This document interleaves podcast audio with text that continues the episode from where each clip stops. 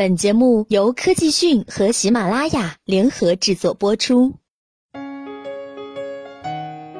最近，霍金在他的个人主页上更新了一篇文章，文章内容指出，在三十亿年之后，木星将要取代太阳。此消息一出，立刻引发了一片哗然，人们纷纷议论这到底是怎么回事儿？如果太阳被木星取代，对地球会有怎样的影响？接下来，我们就一起去看一看吧。在太阳系行星的家族之中，木星可谓是鹤立鸡群了。它的体积和质量分别达到了地球的一千三百二十倍和三百一十八倍。此外，它还有个与其他行星不相同的特点，那就是它是一颗会发光的行星，有自己的能源。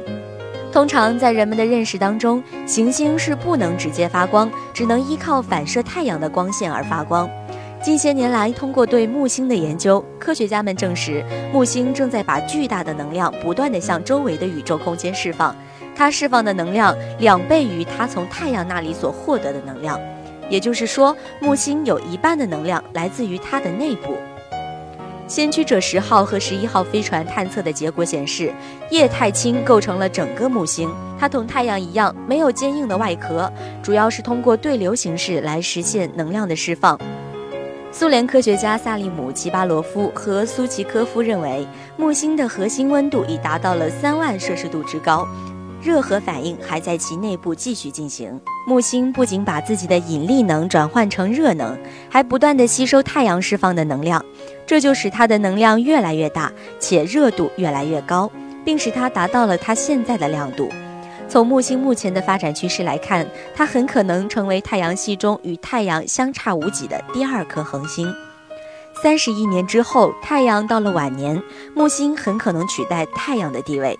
也有科学家提出，木星要想要取代太阳的地位，时间还很远。虽然它是行星中最大的，但跟太阳相比还是太小了，其质量也只有太阳的一千分之一。我们知道，恒星一般都是熊熊燃烧的气体球，木星的组成物质却是液态状态的氢，不具备形成恒星的物质构成。虽然木星是一颗自身能发光的星体，但与恒星相比，这根本算不了什么。所以就会有人说，从严格意义上来说，木星不能称为真正的行星，更不是恒星，而是介于行星和恒星之间的特殊天体。无论如何，木星的自带光源都给地球带来了一丝希望。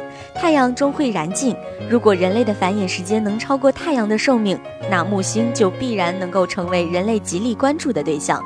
如果今天的人类能对木星的研究达到一定水平，那也算是为后世的子孙留下一份宝贵的财富。